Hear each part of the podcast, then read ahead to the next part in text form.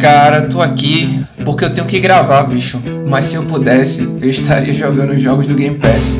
Olá, eu sou o X, Cláudio França. Como vai? Fala galera, aqui é o Quadrado, Fernando Wesley, cada dia mais parecido com a Sony, trazendo mais do mesmo em melhor qualidade. Tô igual a Nintendo no Brasil, querendo saber de nada. Meu nome é Thiago Castro, o Y, seja bem-vindo. E no episódio de hoje, episódio número 50 quem diria, hein? Que chegaríamos a, a, a, metade de, de, uma centena. Temos um select mais que especial para abordar é, um tema, na realidade, um jogo, na realidade, uma religião, né? que atravessa os séculos, né? Então, hoje a gente vai falar do jogo que há muito tempo não recebe uma DLC só fica recebendo skin aí, skin, skin, skin ao longo dos anos e o pessoal comprando e achando bom. A gente hoje vai falar de xadrez e temos um convidado super ilustre aqui que é o nosso amigo Anderson Aleixo. Muito obrigado, pessoal. É um prazer estar participando aqui junto com vocês para a gente poder falar um pouquinho de xadrez aí para o pessoal. Então, estamos chamando o, o especialista de jogos de tabuleiro. É, e assim, tabuleiro, o cara foi longe, né? Porque além de jogo de tabuleiro, o cara manja muito do xadrez. Eu tô achando esse episódio muito animado. o tipo de jogo que é. então, mas é, é, nesse pique aí. Tiago, é, infelizmente, não pôde estar conosco hoje aqui, mas nos deu a honrosa missão de continuar e gravar esse episódio né, devido a problemas pessoais, ele não vai estar com a gente hoje aqui, mas é isso aí, Thiago. Tamo junto Tamo sempre. Com saudade, é só aí, né? Tamo com saudade. Abraço, e Thiago. vamos embora. Então, prepare sua abertura preferida, escolha fazer o rock curto ou longo, procure o checkmate, aperte start e vem com a gente. Rock, rock.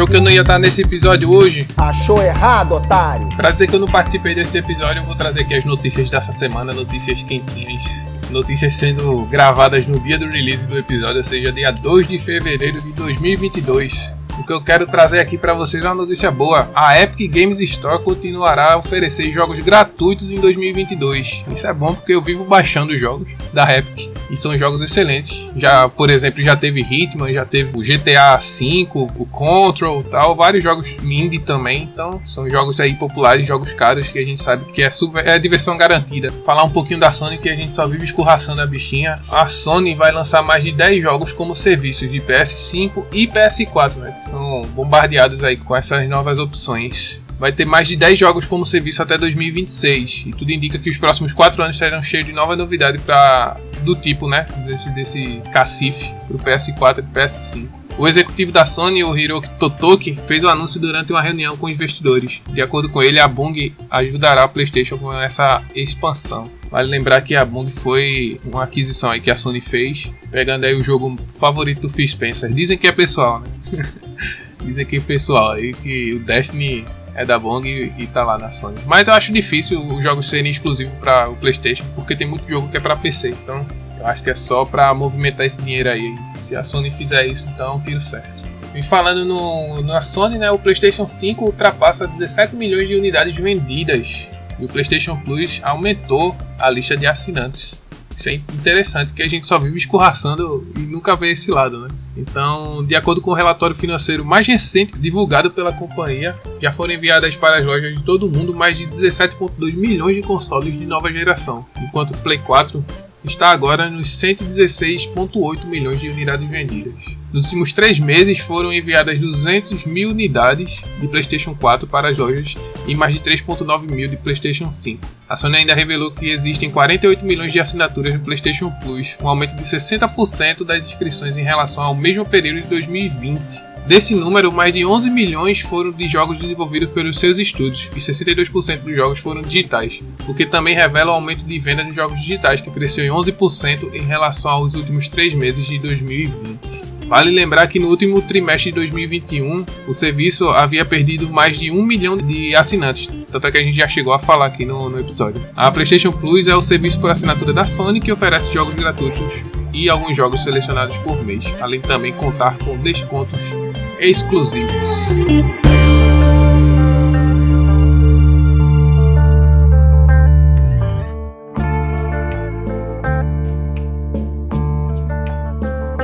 No episódio de hoje vamos falar do jogo do ano 754, 851, Gote, gote. 1023, Gote. 1033. Olha, é um jogo que existe há muito tempo. É como o nosso ilustríssimo mestre em história e bibliografia não está presente hoje, né, conosco. Verdade. Tiago, que é o nosso historiador, então foi me dada a honra, fui incumbido Uhum. De fazer um resumo aí da história do xadrez. É, por favor, quem quiser aí aproveitar para comentar, né? Pode me interromper, Aleixo. É, se você quiser falar também, não tem Não, problema beleza. nenhum. Olha que aqui a gente tá junto. Cara, hein? assim, Mas eu vou. Esse jogo, Diga. infelizmente, né? Por, primeiro por, por não estar aí no, no Game Pass, né? Infelizmente, eu eu não. Eu, eu vou assistir essa partida aqui de campo, né? Porque realmente eu, eu lembro ainda do- dos tempos remotos e passados aí, quando o Fernando passou no Cefete e, andava com aquele xadrez, né? Pequenininho, o estojinho na bolsa. de- na bolsa, né? De imã, aquele xadrezinho de imã. Assim, ele me dava uma surra e tal, ficava tentando me ensinar, eu nunca fui pra frente, né, com isso. Sempre, eu não sou muito bom em, em raciocínio, acho que eu não sou bom em nada, nem em raciocínio, nem... Ah, nem, nem, nem- Falsa modéstia nem- esse aí. Mas e- É, eu é. apertar os gatilhos rápido, enfim, nem, nem coordenação motora, né? Aleixo jogou Dota comigo aí, sabe? Então, mas assim, eu tô feliz aqui que é um episódio que eu acho que tá, tá em alta, um jogo excelente, né? E que tem se desenvolvido aí bastante. A gente vai explorar um pouquinho desses porquês, né? Dessa motivação da alta do xadrez aí nos últimos, nos últimos anos, né? é, especialmente aí com essa pandemia, a gente vai ver. Vai chegar na parte de cultura pop e vocês não perdem por É esperar, aí. né? Mas como eu, eu, eu ouvi em algum lugar, para entender onde a gente chegou, é importante chegar, é, saber de onde a gente veio, né? Boa. Então, baseado nessa premissa, vamos só fazer aquele review aí do que é, de onde veio, o que fazia, né? E de onde surgiu mesmo o xadrez propriamente dito. É, a parte que eu também não posso precisar para vocês e que nenhum historiador pode é dizer qual foi o ano exato, o local exato onde nasceu, onde nasceu o xadrez, né? É, a sua origem é incerta. É, gente dessa, de- dessa área, né, que pesquisou a fundo, de forma oficial, né, com pesquisa acadêmica, com métodos científicos, eles avaliam que o jogo foi é, desenvolvido na Ásia, por volta do século 3 é, antes de Cristo, numa região entre o onde é atualmente o Uzbequistão, país maravilhoso, recomendo aí a, a O visita turismo. e quem for, por favor, é, quem- e quem for diga se é bom mesmo. E a Pérsia antiga que hoje em dia é o Irã, né? O Irã é, é a Pérsia. Então, é, dizem que o jogo foi desenvolvido nessa época. E, e como é que, que evidências se tem, né? Como diria nosso Chitãozinho e Chororó. Quais são as evidências, né? Então, é, escritos persas já do século VI já diziam, já faziam referência né, a um jogo chamado Chaturanga. Então, o nome do jogo inicial, assim, que, que foi tomado como base, é Chaturanga. E esse jogo Chaturanga ele já usava é, um jogo antigo indiano que já usa as mesmas bases relacionadas com xadrez. Isso é, já se tem oito espaços no tabuleiro, na vertical e na horizontal. Já se jogavam com as peças brancas e pretas. Já se existiam peças diferentes cujo movimento eram diferentes e a, a quantidade delas que você tem no tabuleiro, né, são diferentes também. Então é, é um jogo que já servia como base e já estava em um escrito persa chamado de Karmanak, que traduzindo mais ou menos significa os feitos de Artaxerxes, filho de Pabaco. É isso aí. Então, Só, só aproveitando a deixa aí. É, é, Chaturanga quase era Charanco, né? O discípulo número um de Silverfang no One Punch Man, Quem não conhece aí, recomendo o O anime. grande. E Silver outra Fang. pergunta é: será que tivemos o primeiro Regikit no xadrez? Fica aí também esse questionamento aí. Com certeza Já- os caras jogando tabuleiro pra cima. Já teve o primeiro flip table? Será que Até teve hoje tem muito Regikit assim? no, no xadrez. viu? Em qualquer jogo, na realidade, Cara, né? é, Talvez o xadrez acontece. tenha sido só o grande percussor dessa, desse movimento aí, né? Eu fico decepcionado às vezes, é, é raro assim, né? Eu joguei vários, alguns jogos, né? No, no Lee Chess, né? Que é onde eu jogo online normalmente. São uns mais de 3 mil, assim. Aí de vez em quando tem uns caras que querem puxar a discussão mesmo, sabe? Que acho que acontece alguma coisa e, e puxa, quer xingar, tá ligado? Eu, poxa. Aí eu vou lá e fecho a aba da conversa, né? E, e, assim, obviamente que esse aqui não é o, o cerne do, do podcast, mas infelizmente isso acontece corriqueiramente, né? Eu jogando Halo ou jogando Sea of Thieves, que é- são jogos assim excelentes. É, cara, vez ou outra vem um cara, tipo, lhe xingar no, no chat, É. tá ligado? Um negócio que você de- deveria servir Desnecessário. assim pra fomentar, né, a, a- a amizade e estreitar, assim. Pô, de rep... cara, o cara só tava contra você naquela, naquele, naquele momento ali, mas ele pode jogar com você, já que são ambos são players que jogam o mesmo jogo, sabe? Então, é, infelizmente aí, né, temos esse- esses casos de, de pessoas que vêm no chat, né, ou chat voice ou chat box pra perder tempo. E essa é a Não, verdade. mas sendo honesto também, falando do lado positivo, digamos, isso aconteceu duas ou três vezes. Uhum. E com muito mais frequência você é, recebe elogios e, e- e desejos. É, É um jogo cortês, É, né? É um é, jogo é, mais cortês. Exatamente, essa cortesia, essa- esse gentleman, né? De chegar, realmente foi uma boa partida, parabéns. Naquela jogada você me surpreendeu, né? Tipo coisa assim. GG Então isso- well played, né? É, é, acontece muito mais o pessoal elogiar e até pedir uma revanche de uma forma bem Amistosa. respeitosa, amistosa, né? Parabéns, você ganhou, mas porque tava com as brancas. Vamos ver se você jogar agora com as peças pretas você também vence, né? Então tem essa. E você pode, e você pode montar, montar um lobby específico, né? Tipo, ah, eu quero jogar especificamente com Aleixo ou com esse Uhum. amigo X e, e definir o tempo, as configurações da partida tranquilo, né? Exatamente. É, Massa. isso a gente vai chegar na, na parte das. Especialmente dessas regras, né? Acho que vou deixar aí pra Liz falar muito. é, muito bem, muito melhor do que eu, com certeza. Acho que talvez tenha menos regikit né, no, no xadrez do que nos jogos online. Talvez porque seja um jogo muito mental. Né? É muito você pensa na sua jogada e você faz a jogada. Fica complicado você justificar o porquê ficou com raiva de alguém por causa disso. né? É, não tem como, não tem, não tem ninguém pra pôr a culpa, né? Só você mesmo, então.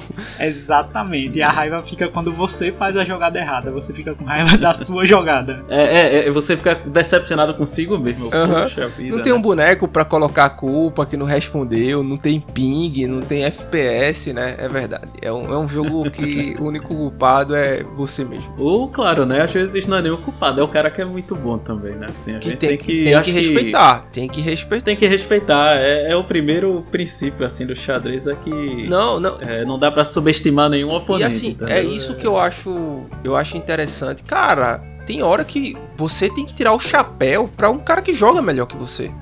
Entendeu? Uhum. Eu já tive partidas assim, entrei em partidas, eu acho que muito mais uh, o Sea of Thieves do que Dota, por exemplo, Aleixo, na época que a gente jogava, porque Dota normalmente nivela bem, né? Assim. Não os caras do meu time, né? Mas os caras do outro time nivelam bem. Mas, é.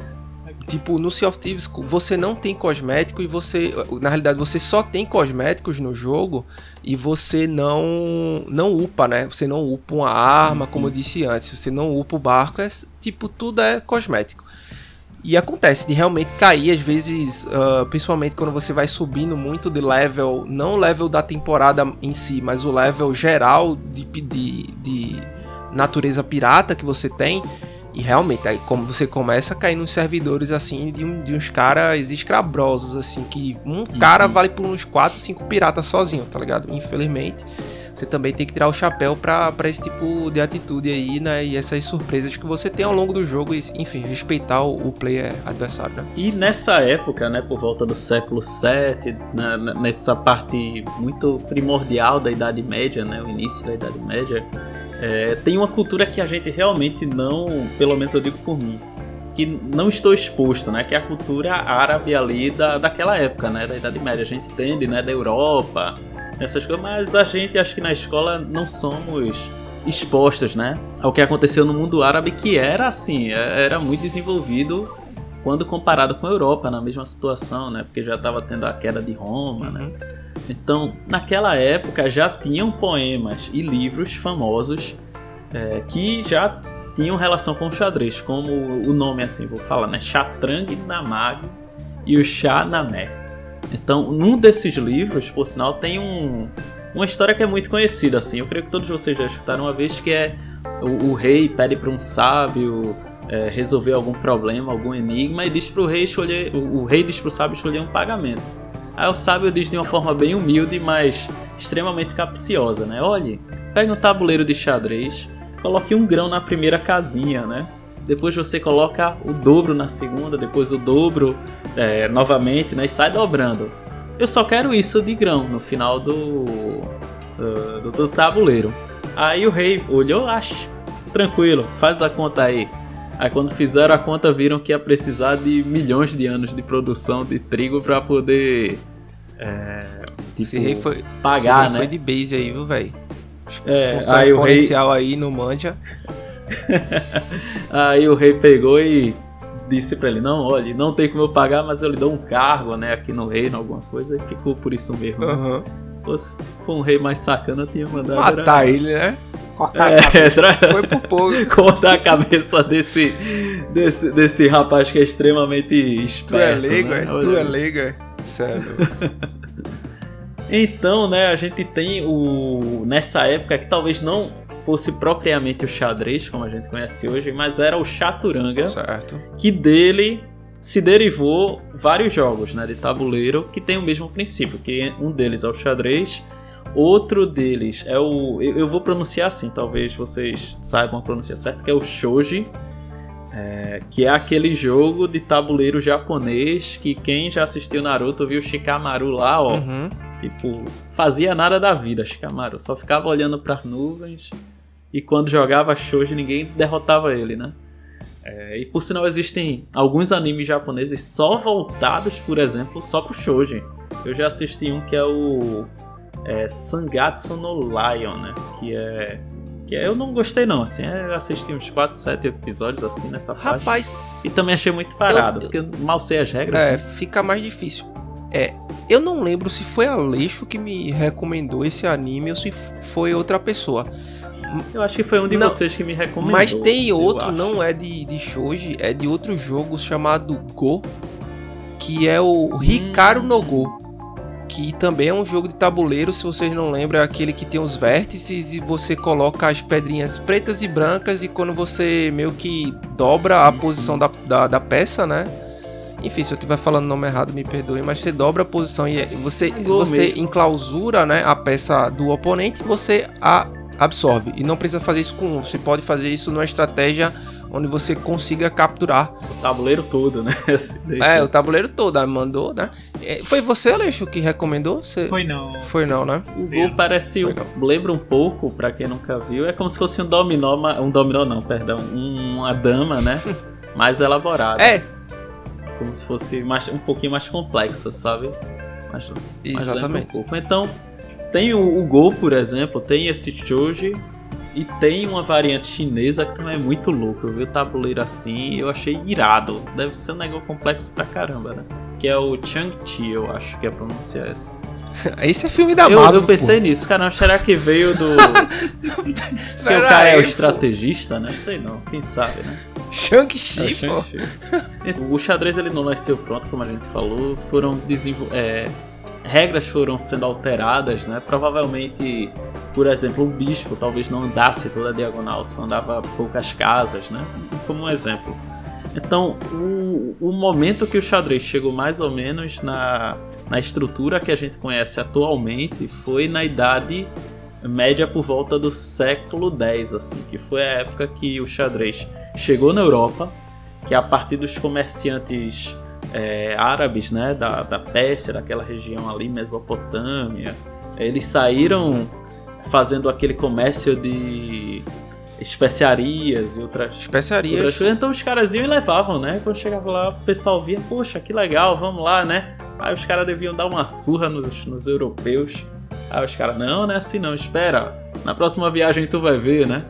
Então, nessa época, é, no século X, já se tinha. é, já tem relatos históricos que o xadrez já estava difundido da Espanha até a Irlanda. Então, para ver como já é, abrangia todo o continente europeu.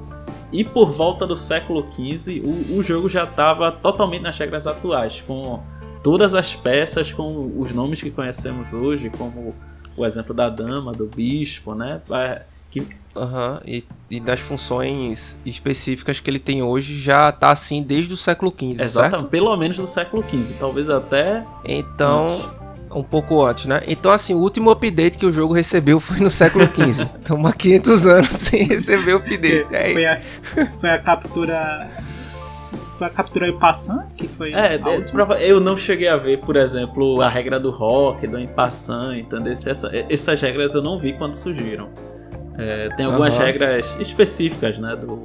São poucas, né? Mas tem como São movimentos, É, na realidade, movimentos, movimentos como- específicos. o peão andar Aham. duas casas, né? No, no seu primeiro Pra frente, movimento, é uma no seu- opção. Uhum. Então, mas nessa época é, já se tinha. Então, chataranga eu tinha visto, chaturanga, né? É, significa Aham, exército, assim, uma palavra que deriva da palavra exército.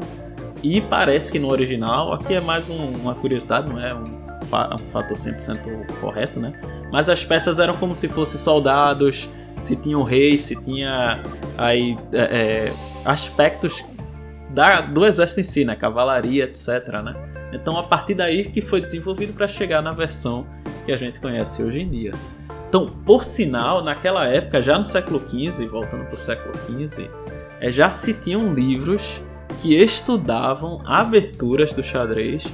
Então, eles já sabiam, ah, tipo, se o cara sair com o peão central D4, então eles já tinham a ideia do que fazer, assim, né? O básico.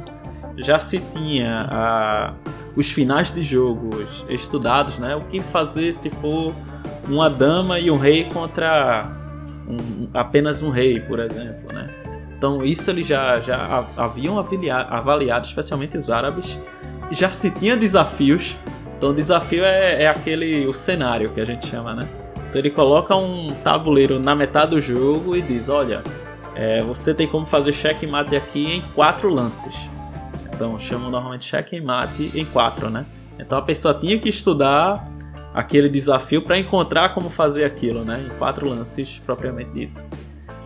Tipo o cenário do, do International Superstar Soccer Deluxe, né? Exatamente. que você, que você recebia o jogo, um- um- uma situação de algum jogo de futebol que tinha acontecido, você tinha que virar o jogo normalmente, né? Foi Então, essa legal. exatamente essa referência. Diga. Um detalhe, um, um livro que foi uma grande referência, especialmente para os jogadores de xadrez que realmente passaram a estudar o xadrez, não, não fazer algo só esporádico, né? Foi o livro do Philidor, que a gente tem, quando a gente estuda xadrez, né? A gente vê que tem lá po- posição de Philidor. Você vai e treina. Existiu o livro, Philidor também, que Pomov, esse pessoal todo estudou na época. Né? Uhum. E aí, isso é. E o, o, o que é mais interessante, assim, além desses livros, desses desafios, etc., é que já tinha um negócio que é absurdo, assim. Eu não sei se a Aleixo já tentou, mas nunca que eu vou conseguir. Que são jogos às cegas. Já ouviu falar nisso, Cláudio? Eu não, cara. Não. Explica aí, Aleixo, o que é um jogo à cega de O xadrez? jogo às cegas é o seguinte: os jogadores eles simplesmente vão falando e anotando as jogadas. Eles não estão vendo o tabuleiro. Grandes jogadores da história foram conhecidos por serem grandes jogadores às cegas, né? E fazer simultâneas às cegas. Como por exemplo o Paul Murphy, né? Talvez o- um dos maiores jogadores da história do xadrez. Ele, com 12 anos de idade, ele fazia simultânea às cegas. Colocava lá, juntava lá a galerona e cada um fazia a sua jogada e ele às cegas ia fazendo as jogadas, dizendo jogada tal, jogada tal. E aí ele ganhava. Impressionante. Pra você ver o nível. E, e, esse simultâneo não é contra duas, três, quatro pessoas, não, né? Os caras jogam contra 15, contra 20. É, eu tive uma experiência, acho que eu já compartilhei, mas já enfrentei um, um grande mestre cubano no Cefet na época. Era simultânea. Aí ele jogou contra tipo umas 30 pessoas ao mesmo tempo. Ele ia na mesa de uma pessoa, jogava, ia pra mesa do lado, jogava. Eu perdi em não mais do que 12 lances. Mas aí é que tá, pô. Pega os caras, tipo, é feito God of War, entendeu? É o cara nível 100 contra o Remob é. nível 15, né? Não e, tem chance. É, né? Não, mas isso era, era mais como é o nome. É show, né? Um showman. É show, é show mesmo, é mais pra você ver o nível uhum. mesmo e, cara, vai ter gente que ali vai se empolgar pra chegar naquele nível e vai ter gente ali que vai sair que nem eu, né? Cara, eu vou tentar ganhar dinheiro com outra coisa aqui com isso daqui, né? Ah, agora, uma dúvida, assim, eu acho que, que, que isso acontece não só no, no mundo xadrez, mas eu acho que em todos os lugares, né? Que é o cara com talento natural, né? Uma dúvida assim que eu tenho. Isso é algo natural ou você treina bem. Né? Quando a gente fala assim, talento natural, tipo aquele cara que desenha muito, às vezes ele fica meio é, revoltado com você por você dizer que é talento. Cara, não, eu estudei muito para chegar nesse nível de desenho, de ilustração e etc. Mas você vê casos no xadrez de crianças, né, ou até mesmo pré-adolescentes, que tem um desempenho altíssimo contra nomes renomados, digamos assim, uhum. contra, contra jogadores renomados. Então é algo. E, e, eu vejo muito vocês treinando fundamentos, né? Mas assim, é. No frigir dos ovos, é algo fundamentado ou, ou é um talento natural mediante seu QI ou alguma coisa mais intangível, digamos assim? Cláudio, acho um pouco dos dois. Veja, tem gente que realmente nasce com talento para fazer certas coisas. É, isso eu acho que tá em tudo na vida, na verdade. Mas para você se tornar um bom jogador de xadrez, é treinar fundamento, né? treinar as fases de jogo, avaliar posições, fazer treino de tática. E mesmo todo, tenho certeza que todo cara que foi campeão mundial, eles estudavam muitas e muitas e muitas horas todos os dias, né? Caras extremamente metódicos com suas rotinas, como Bob Fischer, né? Gary Kasparov, gente que realmente comia os livros, né? Estudava, fazia análises. Então, assim, só com talento você não consegue ir muito longe. Você realmente precisa de muito fundamento. Uhum. Eu concordo plenamente, assim. É, acho que uma, uma coisa que eu me atrevo a dizer, eu creio que quem tem um talento assim, quem nasce habilitado, né, para se tornar um, um grande mestre de, de, xadrez, eu acho que a visão dele do tabuleiro é totalmente diferente. Assim, ele tem uma, uma noção é, que talvez uma pessoa normal, eu digo do meu nível, né, assim, ou do, um iniciante não tem é, de, de, como tentar ver o futuro, de como ver como as peças elas se é, entrelaçam entre si, né? Como dominar o tabuleiro posicionalmente. É algo que eu acho que eles têm uma visão totalmente distinta. Só que só o fato de ter essa visão não vai fazer eles se tornarem campeões. Né? Eles têm que estudar muito porque tem que eles têm que saber o que, é que pode acontecer. Hora ou outra eu, eu fui ver um jogo um dia desses comentado, né, de uma atleta brasileira com um cara que era que é, né, um grande jogador russo do, do lado de lá, né, do, do, do Oriente. Então, assim, é, é, são jogadas precisões perfeitas, especialmente o início do jogo não tem erro nenhum, assim, é algo que eles não podem errar. Então, até a, as primeiras rodadas eles têm tudo na cabeça de qual é tipo a estratégia que tem que, que ter para cada situação, sabe? Eu acho que realmente essa parte do, do predict, né, de você antecipar a jogada do cara e todas as variações e possibilidades, digamos assim, das jogadas é algo de fato para poucos, né? É, uma coisa interessante, sabe, isso meu professor, meu professor fala muito, né? Eu assisto muita aula com o Rafael Leitão, né? Que ele é grande mestre brasileiro, foi campeão brasileiro aí muitas, muitas vezes.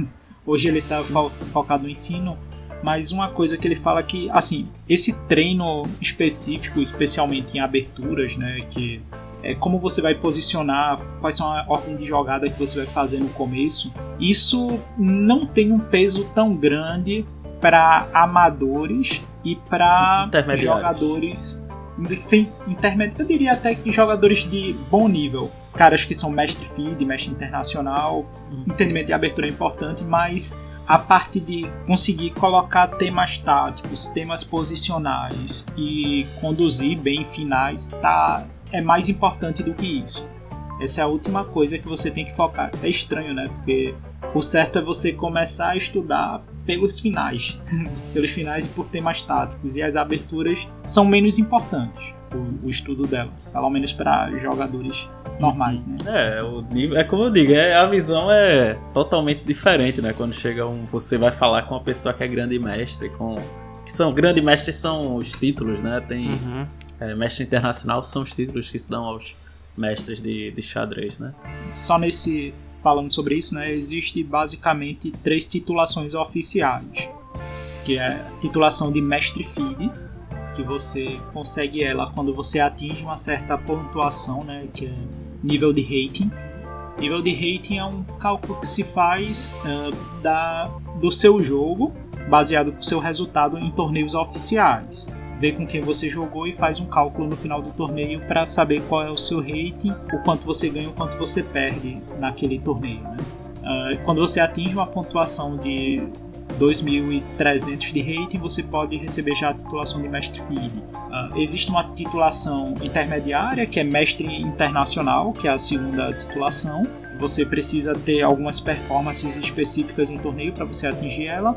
E tem a titulação maior, que é de grande mestre, que é aí onde o pessoal almeja chegar, né? E muitas vezes se demora muito para chegar nisso, né? Há alguns prodígios, né? Gente que consegue isso com 16 É, já anos. nos, com 12 anos, 14 anos, né? Mas assim, tirando os Bob- prodígios, Bob Fischer, eu acho que foi com 16 anos É. que ele se tornou grande mestre. é outro nível, né? Não, não adianta a pessoa também querer se comparar por esse- essas mentes brilhantes, né? Ele tem que fazer o que pode. Pois é.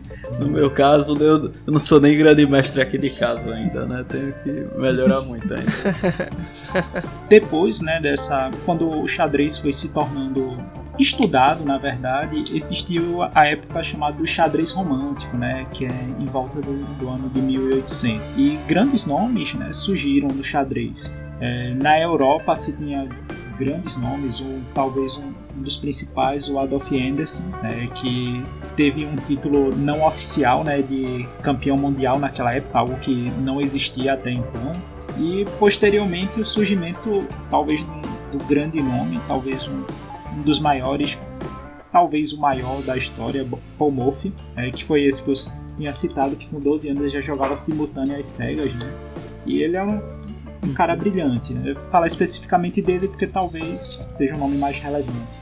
Ele, Paul Morphy, ele é estadunidense, né? Com 19 anos ele tinha se formado em Direito e o detalhe era que ele não podia advogar com 19 anos, só podia advogar com 20. E aí ele resolveu se dedicar esse período de tempo para o xadrez. E nunca mais advogou. Não, é pior que ele advogou depois. Infelizmente, naquele tempo não, não se tinha né, xadrez como algo profissional, né? E aí ele foi para a Europa e foi jogar com os grandes nomes da Europa, né? E houve um match famoso dele contra o Adolf Andersen, que na época era considerado o melhor do mundo, e ele venceu, né?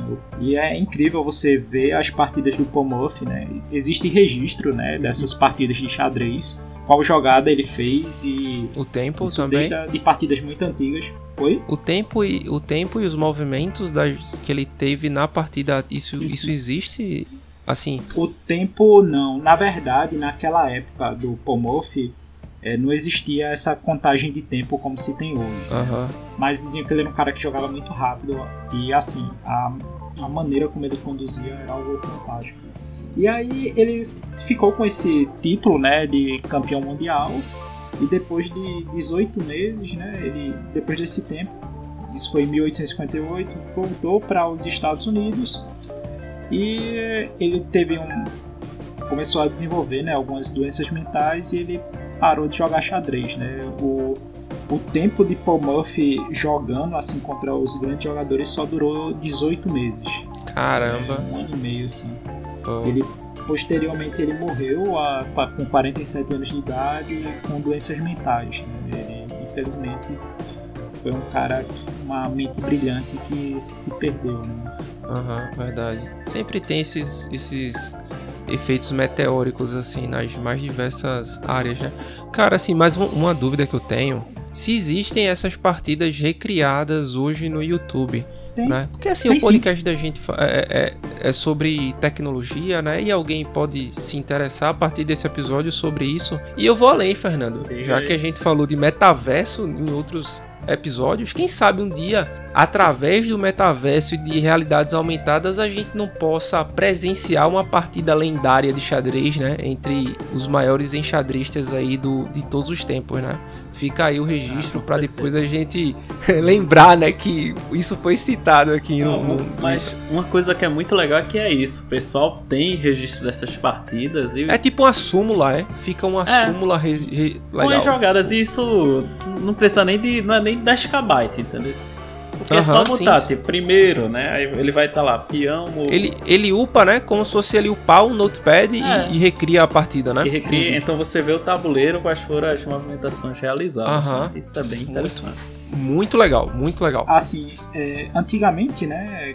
e Hoje também se faz assim nos torneios, né, nas partidas pensadas, né, diferente nas partidas de blitz, mas nas partidas pensadas, que são partidas que cada jogador tem duas horas e às vezes depois de, da quadragésima jogada eles recebem mais tempo.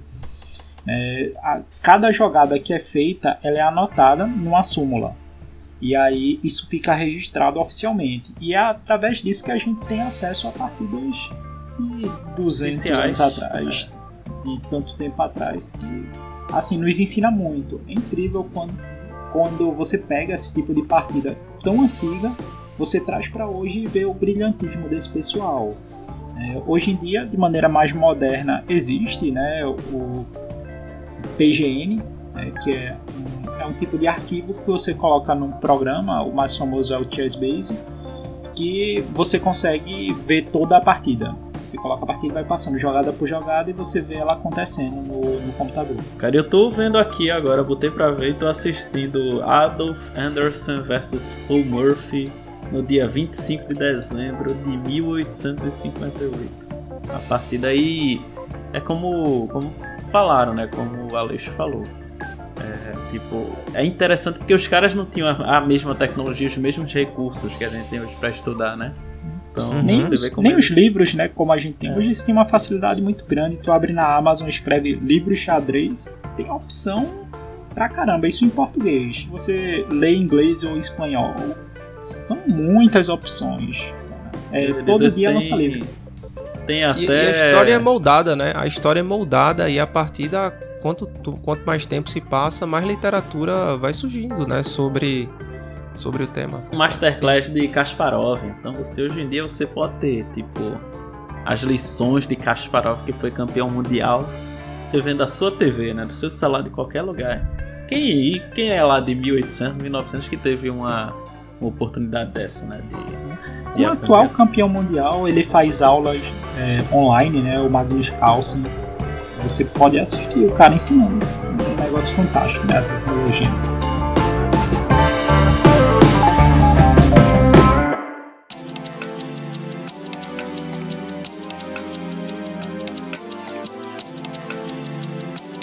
É interessante, né, que com, com o passar dos anos, chegou uma, um momento em que precisou se estabelecer, né, o título de campeão mundial, porque, por exemplo, Paul Murphy, Adolf Henderson, esses caras não foram oficialmente campeões mundiais.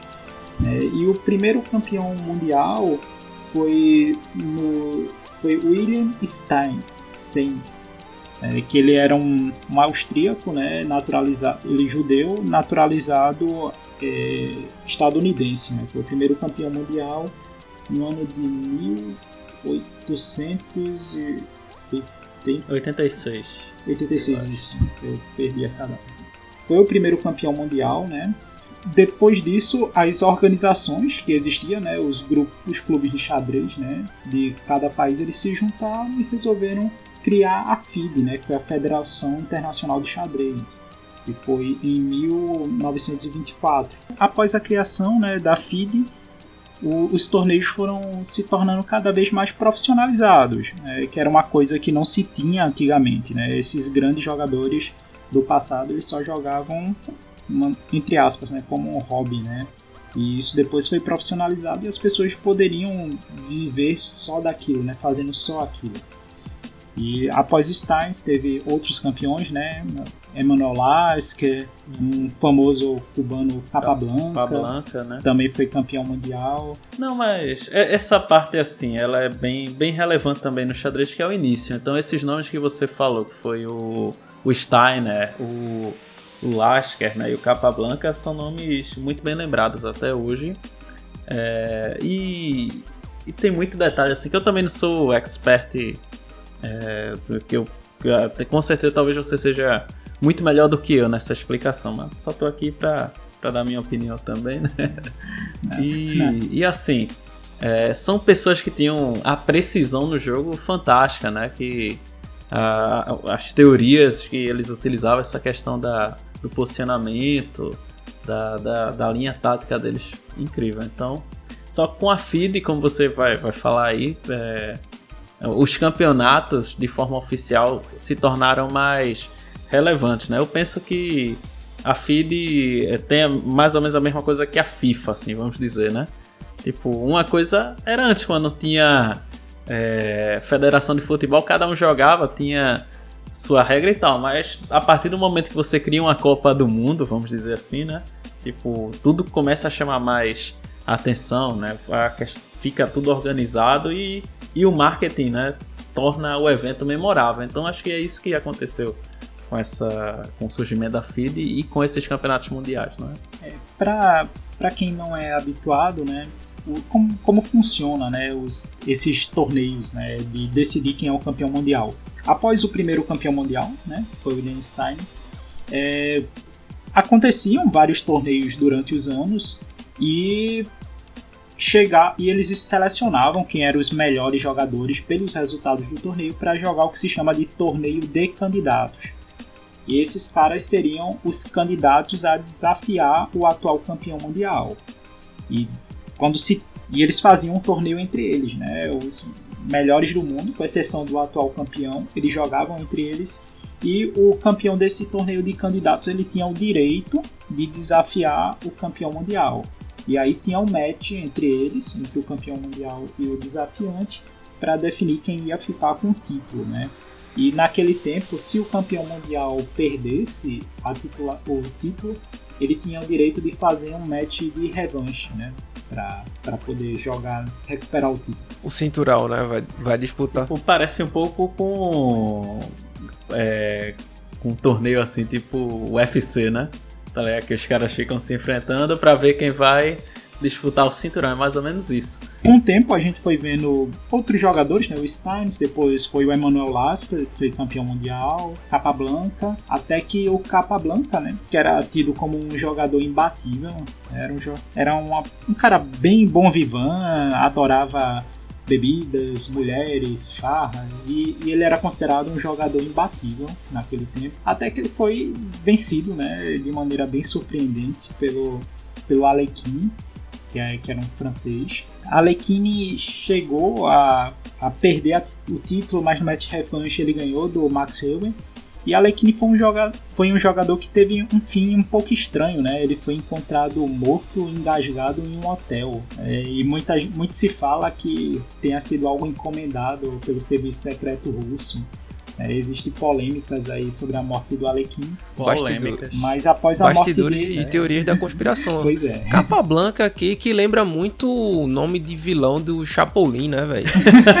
Tipa seca, Mas- mas- alma negra, Não, mas- capa blanca. É, né? é, Ficaria... o cara era cubano, né? Então, Aham. assim, mas era, era um jogador fenomenal, assim. E acho que no livro lá que eu peguei do. Aham. na- Na época que eu era do Cefete, uma grande parte era dedicada às aberturas De, de é, capa blanca. de capa blanca, exato. Então, Entendi. muita coisa que eu aprendi foi baseada aí no, no xadrez cubano. Tá entendeu? bom. É bem legal. Aleixo, eu não sei é, qual a sua impressão das regras dos torneios da FIDE, né? Porque as regras eu não sei se são as mesmas todos os anos, né? Pelo que eu entendo, é sempre regra nova, regra diferente. Ah, tem que mudar É, o meta, né, sempre- filho? Tem que mudar o meta. atuali- Não, mas isso é o que dá treta, entendeu? Se às vezes os caras se recusam a, a jogar, entendeu? Chega um ano assim, o cara chega, pô, quero jogar não, porque não concorda com a regra, né? É, Isso deu muita polêmica, na verdade, especialmente após né, a morte do Alekhine, que foi quando os russos começaram a dominar o cenário do, do xadrez, né? Porque a, a União Soviética ele tinha muito, muito apreço pelo xadrez. Eles colocavam, eles tinham treinamento de crianças desde muito cedo e escolas voltadas para isso. Não é à toa que que foi uma sequência de, de hegemonia soviética por muito tempo, né? Em, em sequência. E o que é que se falava nos bastidores era que muitas vezes nos torneios de candidatos, por exemplo, ah, existia arrumadinho de resultado para que o campeão, o campeão do torneio de candidatos fosse soviético. E talvez o, o torneio mais famoso de candidatos da história, né, que é o de Zurique em 1953, que foi para desafiar o que era foi o campeão mundial após a morte do Alekhine, né, que era o Botvinnik, que foi vencido pelo Smysl. É interessante que alguns jogadores soviéticos falaram a posterior que o serviço secreto dizia para ele para combinar resultado, dar empate ou perder de propósito. Fazer aquela dobradinha, né? Tipo Ferrari com Schumacher e, e Rubinho, né? É porque assim, isso dava para eles que- fazerem, é, porque invés- os- é. mais ou metade dos jogadores da- do torneio de candidatos eram soviéticos. Aham, sim. Tinha um maior volume, né? Ai, É, e os caras eram bons, né? Não era, não era qualquer um né, que muitos, tava lá. assim, injustiçados, né? Poderiam ter chegado lá, mas houve essas, esses bastidores Não. também. Não acata não se pra, to- pra acordar aí engasgado aí, feito o Alequim aí. Não, mas era, era mais ou menos assim, sei lá, onde é que vai ser a partida? Os caras botavam, ah, beleza, Cláudio, tu vai enfrentar o campeão aí, mas a partida vai ser lá na Sibéria, entendeu? Vai ser a menos 40, mas assim, brincando, né? Mas os caras faziam as regras também pra beneficiar um ao outro em termos de tempo de jogo, de regra de empate, regra de, de, de quem vai jogar com as brancas, né? De quantas partidas você joga. É, é que nem NBA, né? Por exemplo, que os caras mudam assim, olha, duas partidas aqui com o mando, né? No playoff, depois mais três. Então tudo isso. É, quem tá de fora às vezes é, pensa que não tem nenhum efeito no resultado, mas tem bastante efeito, né? Você jogar com as brancas e vencer a primeira partida dá- talvez dê mais confiança, né? Pra, pra o decorrer do campeonato, enfim. Muita. Isso, isso foi mudado, né? A, a maneira como se fazia torneio de candidatos com, na época do, do Bob Fischer, né? Fischer era um americano, cara brilhante, também uma das maiores mentes do, do xadrez. E existia uma hegemonia soviética de muito tempo e ele começou a denunciar que o pessoal ficava armando o resultado. Né? E era do interesse dos Estados Unidos tirar essa hegemonia Guerra Fria soviética. tá aí, né, pai? Foi era a época da Guerra Fria, né, o ápice. E as coisas acabaram mudando, né, nessa época, do que os matches ao invés de ser liga, né, eles passaram a ser ter fase mata-mata, né, entre os jogadores para ver quem ia ser campeão do torneio de candidatos. E foi assim que o Fischer chegou e venceu o Boris Spassky, né? Tem até um, fizeram até um filme, né, baseado nessa nessa história. E depois disso o Fischer foi outro que enlouqueceu também e acabou não defendendo o título mundial, né? O título foi passado para o Karpov. O Anatoly ele se recusou Karpov. a jogar. É assim mesmo, né? É parte do, da história aí, Parte- né? Às vezes aquele cara que é campeão, no, no outro ano ele diz, é, não vou. Me aposentei, né? Boa sorte aí Quer pra sair, vocês. quer sair por cima, acontece. né? Quer sair por cima. E Mas No caso dele, ele É. endoidou, né? Ah, Na verdade, entendi. O Fischer ficou loucão, né? Porque o cara não era fraco, não. Fez comentários antissemitas, né? coisas Pesado. assim, bem bizarras. Pesado. É, mas assim, eu, eu tento olhar o que ele fez pelo xadrez, né? Fischer tem partidas denunciou brilhantes. também, né? Talvez um cartel aí é, soviético né? na, na época, enfim. Agora, agora eu acho interessante, cara, porque eu vejo Fernando e, e você, Aleixo, estudando bastante, né, sobre xadrez e um dia eu falei, pô, Fernando, tu quer decorar tudo, né? quer decorar todas as jogadas aí, cara. Mas ele me falou um número, assim, absurdo de jogadas possíveis que existe é, no xadrez. Que são cerca de quantas, assim, mais ou menos? Qual é a ordem de, de grandeza aí? Ah, eu nem consigo contar, cara. Tentaram. Teve até um, uma reportagem no Fantástico, né? O pessoal tentando avaliar matematicamente como resolver o xadrez. E isso não é algo possível ainda. É, a, nem, nem as máquinas né, modernas conseguem resolver totalmente. Na verdade, existe hoje em dia, né? A, as máquinas no xadrez uhum. superaram os humanos, né? E, falando um pouco de história, né? Teve um match famoso, existe até documentário disso, de Gary Kasparov Deep contra Blue, né? o Deep Blue. Bem famoso que Gary Kasparov era o campeão mundial, né? E a IBM fez uma máquina para jogar contra o cara. É, o detalhe é que uma das partidas o Deep Blue ganhou do Kasparov. É, e depois disso as ações da IBM subiram e ninguém nunca mais soube do Deep Blue. Mas foi ali que começou a, a mostrar o quanto as máquinas tinham, tinham avançado. E hoje em dia é impossível o melhor jogador do mundo ganhar de uma máquina. Ah, por isso que Não é mais eu ficava jogando xadrez no Windows aqui, cara. E eu nunca ganhava. Não, mas o do Windows é difícil, cara. O do Windows eu acho. Exatamente, eu cara. Difícil. E eu achando que eu era porque eu era ruim, né? assim, não que eu não seja, né? Mas. É, mas tava, você escolhe o nível. Tava tryhard, né? tava tryhard.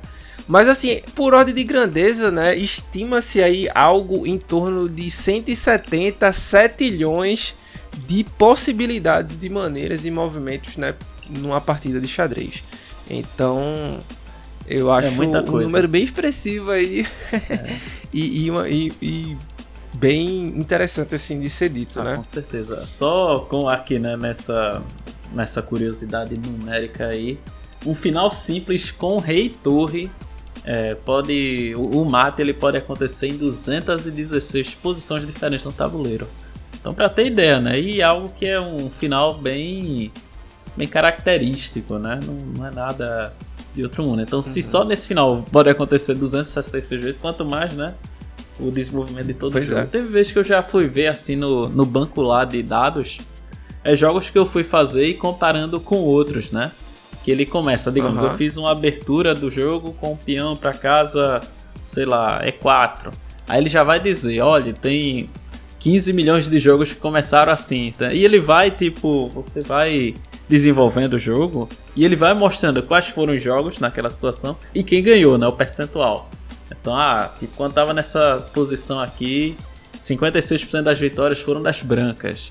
Então é bem interessante assim, mas uhum. chega num momento é, depois de algum. De, e não é nem tão longe assim. Depois de 10, 12, 13 jogadas, que seu jogo já é talvez único, sabe?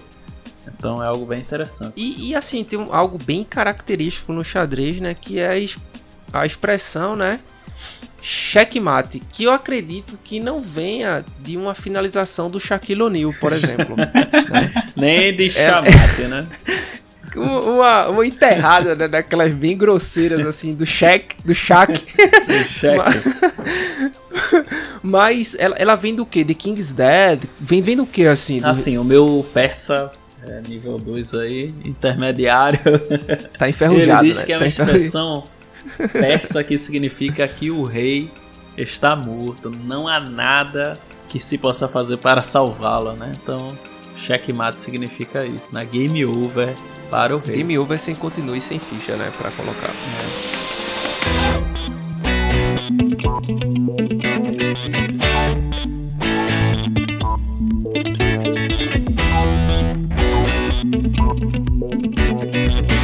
E assim, como tudo nem são flores nem são histórias, né? Então, no, nos anais aí do xadrez, a gente vai falar também como o xadrez ele tem influenciado, influenciou e influencia a cultura pop, né? Essa que a gente tenta trabalhar aqui da, das mais diversas é, maneiras. Eu vou citar uma, inclusive, talvez seja spoiler aí para Fernando e Aleixo que não jogaram It Take Two plenamente, mas It Take Two é uma ode aí a grandes jogos, né? Se vocês perceberem ao longo das fases, ele é ele faz referência o tempo inteiro a grandes jogos e a grandes mecânicas praticadas no universo dos games, né? Inclusive, existem minigames dentro do, do It Take Two, né? E um deles é uma partida de xadrez. Ah. Então você realmente controla né, a, as peças e, e, joga contra a esposa ou joga com, com o cara, enfim. E, e, é bem legal assim ter esse marco, né? Do xadrez dentro de. É o jogo dentro do jogo, a gente fala, né? Eu acho que o que movimentou muito, né? O, o xadrez moderno, o xadrez nesse, nesses últimos anos foi a série, né? O Gambito da Rainha, que realmente mudou totalmente a visão das pessoas em relação ao xadrez, né? Uhum. Muitas vezes era visto como jogo chato, jogo de nerd, enfim. e a série chegou de um jeito que fez o, a venda de de jogos de xadrez subir mais de mil por cento, né? 1100%. Isso, e, e lembrando que é, esses são dados reportados ao site, um site que a gente cita aqui constantemente quando é mundo de negócios e dinheiro e vendas, que é o, a Bloomberg, né? O site da Bloomberg, que o, o Goliath né, reportou a esse site aí essas informações do, do incremento de em 1100%, cara. E pós-efeito aí, Gambito da Rainha. É, o pessoal em casa, pandemia, né? Aí surgiu uma série dessa, a galera ficou interessada, né? E muito bem produzida, é. por sinal. Não cheguei a terminar a série, mas eu achei ela muito legal. É interessante, né, que você vê a quantidade de aulas online de xadrez que surgiram depois da série, né? Várias plataformas ou surgiram ou cresceram, né, na época.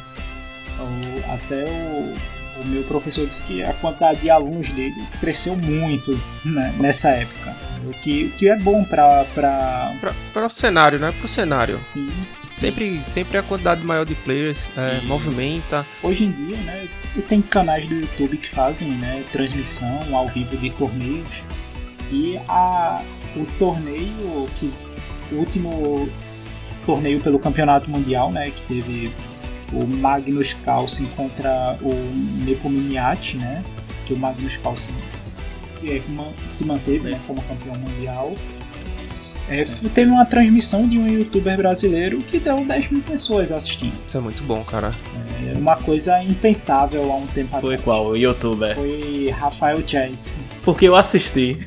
Por incrível que pareça eu, era isso que eu ia dizer. Eu, cheguei, eu chegava em casa na hora do almoço, aí eu botava, aí ficava vendo os comentários, tá ligado? Essa, essa, essa partida foi muito comentada, assim, em outros grupos que eu tenho, né? Que tem um cara ou outro também que joga xadrez.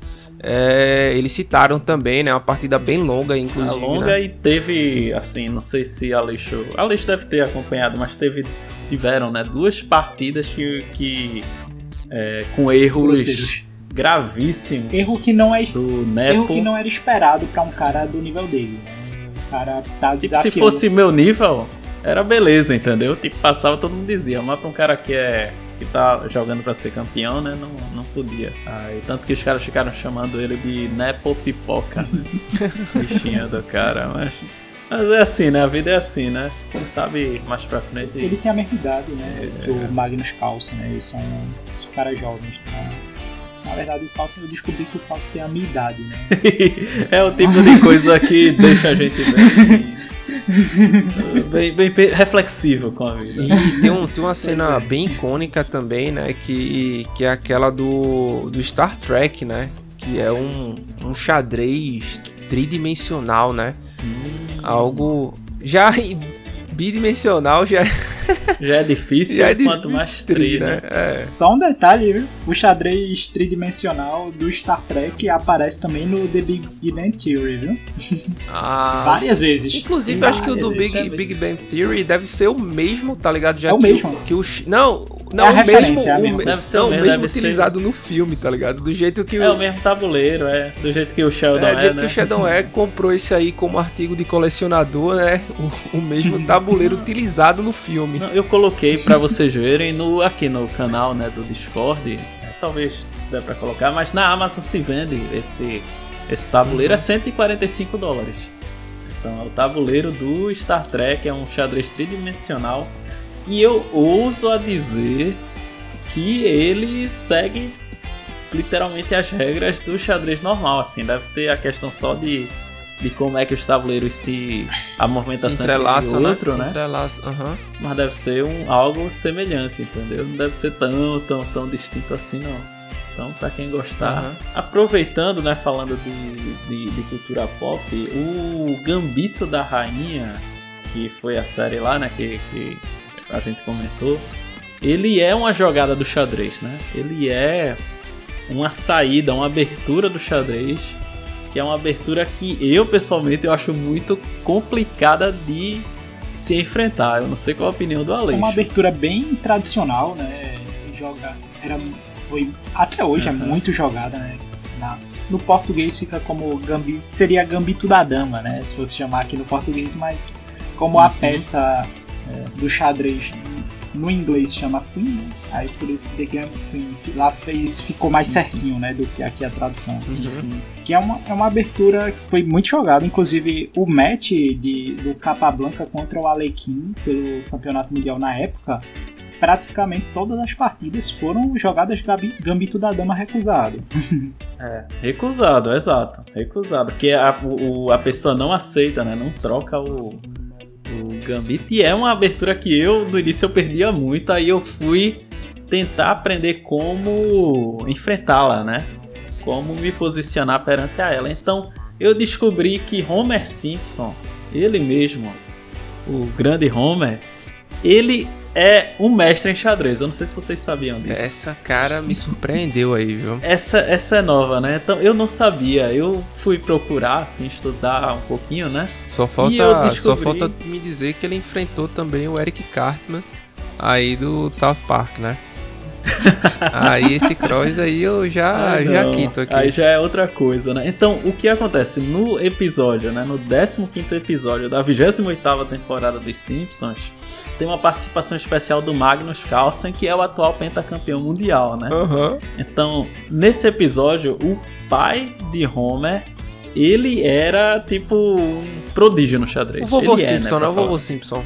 o vovozinho lá, do, o vovô Simpson, né? Do, do o vovô do Bart e o pai do Homer. Então ele é expert, só que como ele teve problemas é, da, da vida, né? Uhum. Tipo, ele, ele não se tornou um mestre, etc. Mas Homer, ele aprendeu quando era criança, só que ele meio que se esqueceu e não praticou, né? Só que tá. É aquele negócio, tá lá dentro do cérebro dele numa área que não é acessível, né? Aham. Aí do nada eu sei que, que Homer vai e começa a. Vocês sabem que lá nos Estados Unidos tem aquela. aquele costume do pessoal jogar nas praças, né? Uhum. É, às vezes apostando dinheiro e tal. Então ele chega lá e vai enfrentar os caras e começa a ganhar, né? Então ele começa como se fosse a se tornar o novo. um novo prodígio, né? E quem é o treinador dele depois é o Magnus Carlsen, né? Que tá preparando ele pra fazer uma revanche contra o próprio pai. Entende? Aham. Então, que o pai tinha vencido pra ele, ele queria como se fosse superar o pai, né? E acontece que esse desafio do Homer contra o pai dele acaba se tornando o evento histórico que inclusive tem uma audiência maior que o Super Bowl que está acontecendo no mesmo horário. Tem ideia, né? Beleza. tá bom. E depois, Enfim, depois tu acorda. Ai. Né? Eu- concluindo a a minha história, então numa das partidas que o Homer ele ele enfrenta, ele enfrenta o Gambito da Rainha e ele enfrenta com a defesa que é chamada a defesa o Gambito Budapeste. Aí essa é uma das minhas jogadas preferidas quando eu enfrento a, a- a- o, Gambito da Dama. E também tem a defesa que, se eu não me engano, é a Fajarovic também. Muito interessante, muito legal, assim. Recomendo aí quem, quem gosta de, de, de xadrez para conhecer essas defesas aí. Essas armadilhas. E tem uma cena muito clássica também, icônica, né? Pra quem acompanhou os filmes do, do X-Men, né? No seu lançamento, né? Na época lá atrás, tem uma, uma cena, né? Entre o Charles e o Gandalf, né? Eles estão Gandalf. eles estão jogando. Brincadeira, pessoal. O Charles, né, o professor Xavier, tá jogando contra o Magneto, né? Ele disse que não tá lendo a mente dele lá pra saber os predict não, mas Era isso que eu ia dizer. Dá pra confiar? não confio. Só se eu Será? tivesse com capacete ali. Capacete. Aí, beleza. Mas Charles é, é, é cria, pô. Charles é safado. Ele sabe localizar todo mundo, entendeu? É, ele pode estar ali lendo a mente do campeão mundial, né? Pois E- é. Mas o objetivo ali era outro, né? Era, Era só. na- Era, era um fair play entre posições diferentes, né? Acerca dos mutantes, né? É, isso é que ele um fala, né, que quer Do- É, vocês sabem, É, né, dominância dos mutantes e o outro quer. Enfim, o, o, o Não, o- equilíbrio, o xadrez ali né? É, era o contexto pra eles estarem conversando e exatamente. e assim, né? Que é o que a gente faz com o jogo de tabuleiro, né? Eu acho que o jogo de tabuleiro ele é a desculpa pra gente conversar, jogar né, aquele papo maroto fora, enfim. Aqui foi, foi o mesmo, né? Foi só o, a cordialidade entre dois gentlemen aqui no. Nessa, O que eu acho bonito nessa cena. dessa cena É o xadrez transparente, né? é aquela redoma de vidro. Essa skin é bonita, viu? E até pode ser visto como uma maneira de como estava acontecendo a, a própria batalha entre eles, né? Da- de como conduzir a questão mutante. Né? Era uma, um jogo de xadrez, né? Dois pontos de vista. Sim. E, e onde tem mais aí, Fernando? Você lembra mais de algum caso que, que o xadrez ele é citado? Existe a referência dele dentro de, de algum jogo, de algum filme e tal? Ah, teve um jogo que eu achei resenha a primeira missão, que é o Hitman 1. Eu já, com certeza eu já falei pra vocês aqui, né? Mas relembrando, né, do, do nosso querido Hitman, que a missão dele é, é matar, assassinar um mestre que ele é americano, que se eu não me engano ele tá trabalhando como espião soviético. Aham, Talvez não seja 100% isso, mas é nessa linha. tá. Então, a missão dele é entrar lá, ele tá numa base cubana, o cara.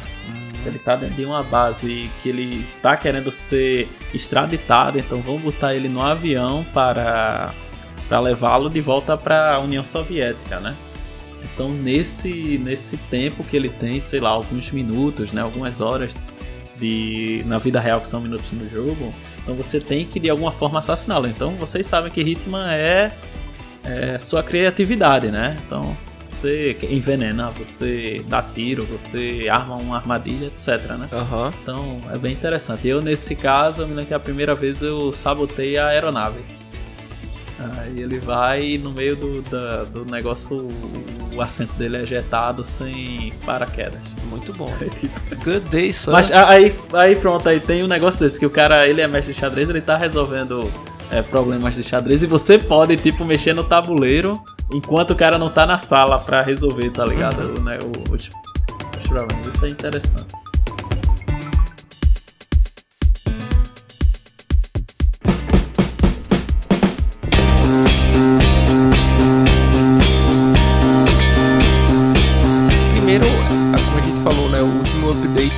2013 aí teve cerca de 400 anos, né? 400, 500 anos. Contudo, a produção de skins do xadrez ela é constante, né? Uhum. Eu acho que existe um marketing muito forte. Aqui em Recife, temos no centro da cidade algumas casas chinesas. Eu lembro da minha adolescência que eu ia bastante para lá, apesar de não ter dinheiro para comprar nada, e eu via diversos tipos de tabuleiro diferentes de xadrez, né? Você tinha com os soldadinhos de chumbo, sabe, bem feitos. Você tinha com os próprios cavaleiros mesmo, né? O cavalo era um cavaleiro, né? Tipo um, um- soldado montado num cavalo. O bispo era a figura é, de algum religioso, né? O peão, um soldado é, mais comum, né? Mais empunhando a espada. Mas assim, não fica só nisso, né? Não, não só na reflexão acerca do, do medieval para o agora, né? Em- no sentido de, de trabalhar melhor as peças, mas a gente também tem N versões, né? Você pode encontrar versões do Mario, não sei como a Nintendo aprovou isso aqui, eu acho Eu que é acho ela que mesmo que tá por trás, né? Deve ser. Se não, é, aguarde o processo, né? E, e tomar ban da Nintendo. Como você tem, por exemplo, um que é belíssimo, cara. Belíssimo. Que é o do Star Wars, né? Que no, no peão, no, no, no lugar do, do- dos peões, você tem de um lado as X-Wings e do outro, eu esqueci o nome dessa nave do Império agora. TIE Fight. É, a TIE Fight. Cara, enfim, todo contextualizado, assim, né? As torres é, é o tio e com, com o R2, enfim, muito legal. E a parte preta, né, do tabuleiro, ela é como se fosse um universo, né? Há um céu estrelado, ou o vácuo do universo preenchido pelo É brilho bonito, das é estrelas. muito É, bonito demais. A galera, né, sabe ganhar dinheiro, sabe monetizar. Em contrapartida, você tem alguns mais zoeiros. Eu já vi do South Park, já vi também do, dos Simpsons, né? Então, Senhor dos Anéis. Senhor dos Anéis, um clássico, né? Ah, a Sociedade do Anel contra o Exército de, de Sauron, né? Um clássico. Então, onde tem os Nazgûl, mesmo é fantástico isso também, fantástico, lindos. fantástico.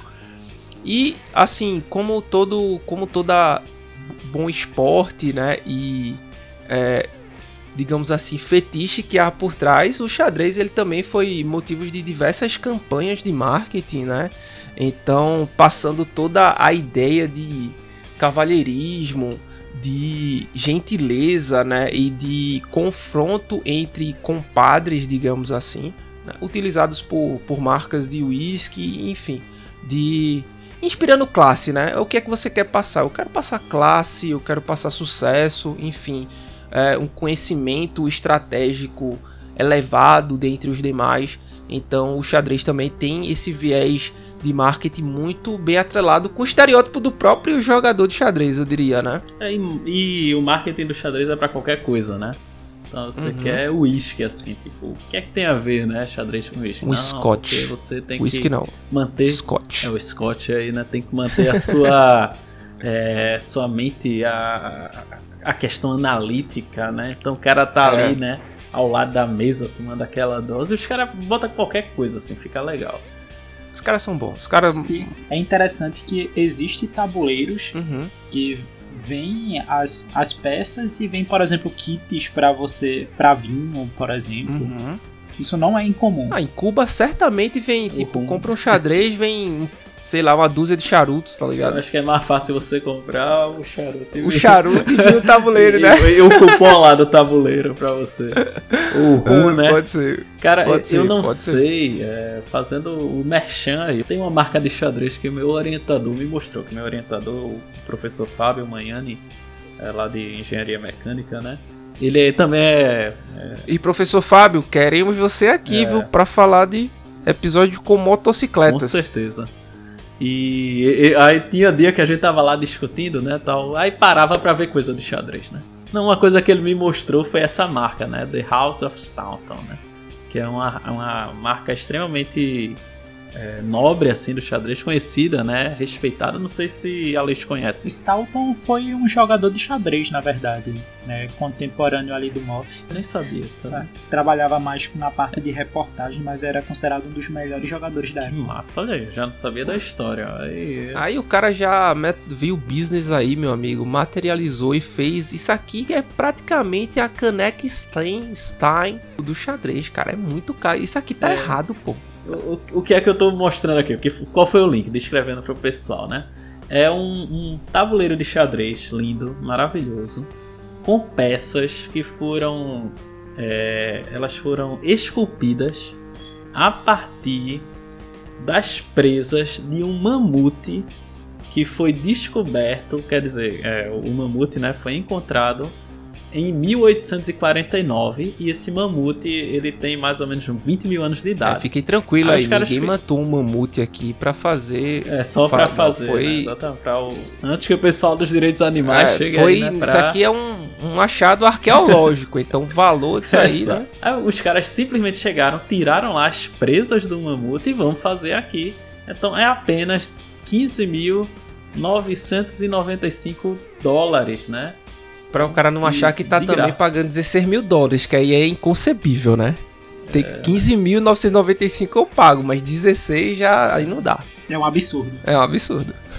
É, mas aí os caras têm assim, não só desse de, de mamute, mas tem madeiras nobres, né? Tem, tem de todos os jogos, tem de plástico também, do mais vagabundo também. Tá. Os caras é o que tem pro seu gosto, Pro mas seu assim. bolso, na verdade. É, e pro seu bolso também. Então tem. de- de- de- eu recomendo, entrem aí. Quem quiser dar um presente pra mim, esse eu aceito. né? Beleza, cara. Não tem Você- problema nenhum. Pode ser qualquer um, pode ser até o de Aguarda aí, aguarda aí. E, Já, já chega. É, pois é. Então, assim, é, diante de todo esse cenário, né? Você vê que é um jogo extremamente imponente e, e forte, né? Ah, Tem atravessado, né? o- Os séculos aí. Onde é que, onde é que eu, no meio digital, vi vocês falando de algumas plataformas, sei que vocês jogam em algumas plataformas online, mas conta aí pro pessoal onde é que a gente consegue hoje encontrar isso através do meio digital. Existem duas principais plataformas né, de jogo online. Existe muito mais, mas existem duas principais. Uma é o chess.com e a outra é o Lichess. Essas duas plataformas é onde a maioria dos jogadores jogam suas partidas online.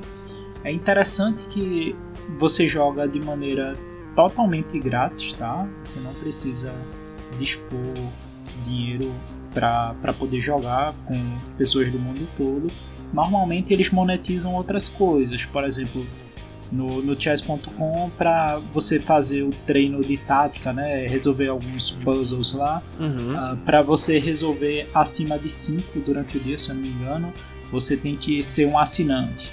Ah, aí você paga um valor anual para poder ter acesso a isso. Mas as partidas normais você joga à vontade. E é interessante que as partidas é, você pode escolher né, o, o modo como ela é feita de, de tempo, né, especialmente. Você quer jogar partidas de 3 minutos, partidas de 10 minutos, partidas de 2 horas. Então depende do que você está procurando e, você, e como é conectado com pessoas do mundo todo, é, rapidamente você acha a partida. Você não precisa esperar mais do que 5, 10 segundos para poder se conectar a uma partida. É, antes da, da gente começar a gravar aqui, né? Todo mundo que ouve a gente há um tempo sabe que a gente tem um aquecimento aí, um backstage. E Fernando compartilhou aqui uma, a tela dele durante um jogo, né? Ele colocou pra buscar a partida e mostrou. E eu fiquei impressionado. É é muito rápido, acho que não demorou dois segundos assim. Ele já tava online com o cara fazendo um blitz lá, né? Que é importante até vocês falarem aqui como é que funciona os modos de jogo dentro da- das plataformas. O, o jogo de xadrez, né, ele as partidas podem são definidas pelos tempos. Existe o, o modo clássico, né, que são as partidas pensadas que a maioria dos torneios de, de alta categoria eles acontecem nesse, nesse tipo de modo, né, que fica duas horas para cada jogador e dependendo do torneio até acréscimo de tempo após a jogada 40, né, às vezes acrescenta uma hora, uma hora, enfim, depende do, do modo. Mas existem outros tipos de partida, porque para você jogar online contra um desconhecido, uma partida de duas horas para cada um, enfim, fica meio complicado. Então existe partidas, existe o que se chama modo rápido, né? Normalmente são partidas de 10 minutos, 30 minutos para cada jogador. Existe o modo Blitz, que talvez seja o que é mais jogado online. São os modos Blitz, que, é, são partidas de 3 minutos ou 5 minutos a maioria dos youtubers de xadrez, eles quando eles vão fazer os streamers deles, né, de, de partidas, eles jogam partidas blitz. E existe o bullet, né, que são partidas de um minuto, que a maioria diz que isso não é xadrez. Joga partida de um minuto que não, não dá tempo de pensar, é só automaticamente, né, você não consegue calcular as posições. Mas blitz, blitz já dá para você calcular um pouquinho mais né, gastar mais tempo em algumas posições, mas de maneira geral o, o online são partidas blitz. E, sei lá, existe alguma possibilidade aí? Eu, eu gosto de jogar em 4K, 60 FPS. Tem alguma possibilidade? Em duas Dá- telas. É, duas telas. Dá pra jogar, sei lá, no PlayStation, Xbox, na Steam. Tem coisa lá também ou não? Tem Eu tô achando que o game perde dessa vez. Vou chorar. É, velho. aí, tá, aí, aí vem um concorrente de peso. Rapaz, é, existe, existe jogos de, de xadrez para videogame, mas não são muito usados. Na Steam tem até o ChessBase, que é o principal programa que se usa para estudo de xadrez. Você pode comprar ele na Steam, né? inclusive os mais modernos. Uhum. Steam é que é Que é. PC, né? Isso. Muitos jogos que se você entrar na Steam e botar o nome Chess, vai aparecer mais de 600 jogos. Vai ter de tudo. Às vezes não tem nada a ver com xadrez. Às vezes acho que a bolsa da personagem tem a textura xadrez, então Ah, Assim, né? Mas é, é brincadeira à parte, mas a maior parte desses jogos não é relacionado em si Ao xadrez. ao, ao xadrez, né? Alguns são. É, no PlayStation 4, é, no Xbox e na Steam, um que talvez é, seja fácil né, e que atenda algum requisito é o Chess Ultra. E para Cloud aí ele vai ter suporte em 4K, VR. Olha aí, agora eu se começo. chega Agora eu em- começo. Só não sei se chega em 120 FPS, mas Tá com também, Double né? Vision? Se não tiver também. Eu não Aí sei. me quebra. Aí me quebra. Mas a maior parte, assim, é muito melhor jogar nesses sites, entendeu? Você tem, como o Alex comentou, o chess.com, o chess.com, né? O Lee Chess, e tem o Chess24 também. São, assim, alguns dos sites, mas tem muitos outros, né? E, e você joga com a galera do mundo inteiro, é muito legal, assim. é, acho que às vezes dá até uma... aquele aquele ânimo a mais, sabe? Aquela motivação. Quando eu vejo que eu vou enfrentar um russo, meu irmão. A instiga aumenta, a instiga aumenta. É, já Russo é um negócio já indiano aumenta. É, instiga. É, o- é russo, indiano, aí pô, eu vou um alemão.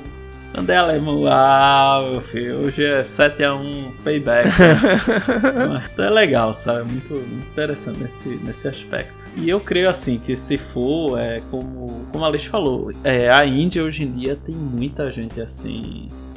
é, não só a Índia, né? Alguns países ali próximos tem muitos dos principais jogadores do mundo são são daquela região, né? Tem um cara que eu gosto muito assim dele, não sei se é, o nome dele é Alireza Firuja, não sei se Atual segundo melhor do mundo. é, é só, só ele, assim. Eu acho ele, pô, um cara. Eu já vi uma, uma partida dele, assim, que. É contra o Magnus Carlsen, né? Aham. Que. o- Os caras jogando assim, porque os caras jogam às vezes na internet, então você consegue assisti-los, né? Ao vivo ali. É, e os caras ficam jogando 10, 20 partidas de Blitz, né? De Blitz não, de Bullet às vezes, que é. Bullet, o- Alex falou, né? É, partidas de 1, 2 minutos, que é a duração total da partida. Então os caras não tem tempo pra pensar, é só no. Assim, No no reflexo. É, no feeling dele, no reflexo assim No mental. toque né? me voe ali. É, e os caras jogando assim, ele vencendo partidas com, com uma estratégia muito bem pensada assim, que eu fiquei abismado, sabe? O nível é outro, né? O Como nível é cara. outro. É, o- então ele tem só 18 anos, é o segundo melhor do ranking mundial e nasceu no Irã. Então, Atualmente Tá com nacionalidade francesa, né? Porque é porque ele tinha é, um dos problemas, né, especialmente de países como o Irã, é que eles não reconhecem, né, Israel como é, Como isso país. é. Então, quando algum atleta tem que jogar contra um israelense, eles não podem jogar. É, independente do esporte. Infelizmente é. Existe, infelizmente, esse, esse tipo de preconceito, né? Esse tipo de. De rixa, de Atitude, treta, de treta, né? Pois é. Essa treta E aí. geopolítica, né? pois é. E aí isso fazia o Firuza perder partidas. né? Uhum. E aí ele fez essa mudança de nacionalidade e atualmente ele defende a bandeira da França. É isso aí. E por sinal, se eu não me engano, quando terminou esse último campeonato aí do que o Magnus venceu o, o Nepo, né? O Nepo Miniati. é, ele disse assim, olha, o próximo eu só disputo se for assim, desse pessoal, se for contra o, o Alireza, né? Se contra qualquer um desses outros que eu já enfrentei, eu não jogo não. Entendeu? Só pra botar, botar o nível aí do desafio lá em Tem cima. uns né, caras pro cheios de marra aí, hein, cara. É, os caras são assim. Os caras Vai jogar e vai jogar nos meus termos, hein? cara cheios de marra. Se fosse na UFC aí, meu amigo, o Daniel White aí mandando, você vai lutar, cara. Quero nem saber. Vai lutar com. Mas era assim mesmo, tipo um, aquele McGregor, É. né? Ele, ele dizia, ah, né? não quer não. Ah. Aí Daniel White, ah, beleza, então tá demitido aí. Nada, o era a maior queixão ali. aí o cara dizia, olha, a luta vai ser lá no quintal da minha casa, lá na Irlanda. Ele dizia assim, né? Aham. Um monte de hooligan do lado. É isso aí.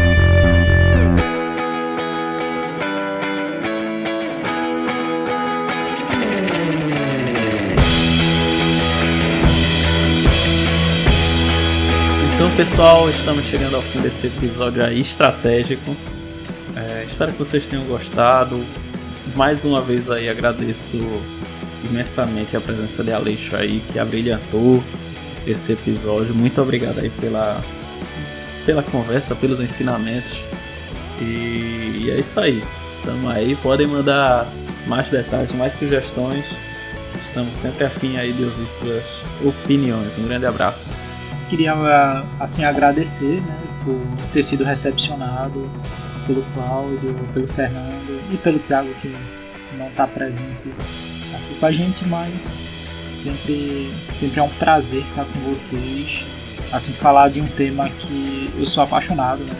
eu amo xadrez, é, é o meu principal hobby. Eu gasto algumas horas do meu dia vendo partidas, estudando um pouco, simplesmente porque eu gosto. Né? E muitas outras pessoas, se der esse, essa oportunidade para o xadrez, tenho certeza que vão se cantar. Isso vale para o Cláudio. Né? e ah. assim foi, foi, foi um grande prazer mesmo falar desse tema. Muito obrigado, pessoal, e fiquem na paz. É isso aí e muito obrigado, Aleixo, né, por você ter participado e aceitado o convite mais uma vez. Fico bastante feliz de ter dois amigos meus extremamente próximos, assim, que partilham, né, do mesmo hobby. Inclusive, eu quero ver vocês dois contra aí, vou transmitir isso na Twitch. Vamos aí, vai ser quase um Gasparov com o Kalashnikov aí, né? Muito obrigado você que é, chegou até aqui no episódio, né? A gente sempre tenta trazer temas dos mais variados, né? Fazendo essa ponte, fazendo essa conexão com os jogos de videogame, como a gente sempre aborda aqui, né? Então, muito obrigado e até a próxima.